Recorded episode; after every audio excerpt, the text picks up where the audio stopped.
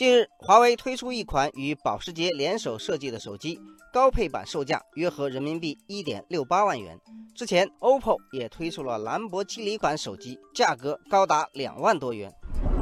手机厂商与奢侈品牌合作打造高价手机的现象引发网友们的热议。网友原味奶茶说：“其实这也不是什么新鲜事，最先与奢侈品牌合作的是国外的手机厂商，比如摩托罗拉与杜嘉班纳合作，LG 携手普拉达，诺基亚与兰博基尼合力都打造过高价手机。”网友小狮子说：“最有名的是2014年美国奢侈品牌 Falcon 设计的苹果手机。”有黄金、玫瑰金、铂金三种高端金属机身，手机背面镶嵌十八克拉的粉红色钻石，售价高达一点一亿美元，换算成人民币就是七亿元。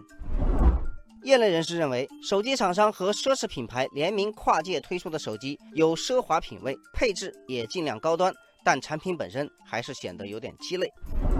网友秋色说：“电子产品与一般奢侈品的不同之处在于，它有一个新品性能提升。”老品就会折价的规律，手机本身会随着时间流逝而大幅贬值。网友陈辉说：“现在手机厂商推出迭代新品的周期都在缩短，而年轻一代也愿意快速更换手机，这决定了天价手机的投资价值存在严重缺陷。”网友风中百合说：“手机厂商与奢侈品牌商合作，主要是想借奢侈品牌提升自己的品牌价值，是一种宣传营销的手段。”网友木子心说：“把一个消费品做出了奢侈品的价格，却无法复制奢侈品的品味，无非是拉大旗做虎皮而已。”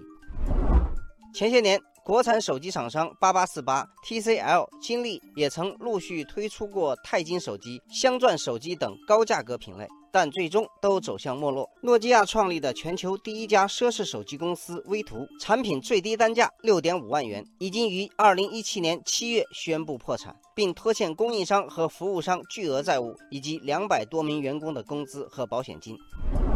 网友海浪说：“这些天价手机高定价的背后，并没有新技术来支撑，而是过度包装。”价格虚高，网友追逐星空说，在手机发展史中，天价手机的出现有其规律，它们常常会出现在手机市场创新不足、产品同质化严重之时。厂商会用贵重金属包装手机，吸引高端消费者眼球。在2008年，这种现象就极为明显。当时，诺基亚高端手机售价十几万元，可谓天价，但性能却很普通。网友暖风说，现在高价手机热潮再起。暴露出这个行业的创新遭遇瓶颈，而且用天价手机作为营销手段的轰动效应也远不如从前。对于各大手机品牌来说，还是应该把主要精力放在如何技术创新上，这样才能真正满足消费升级的市场需求。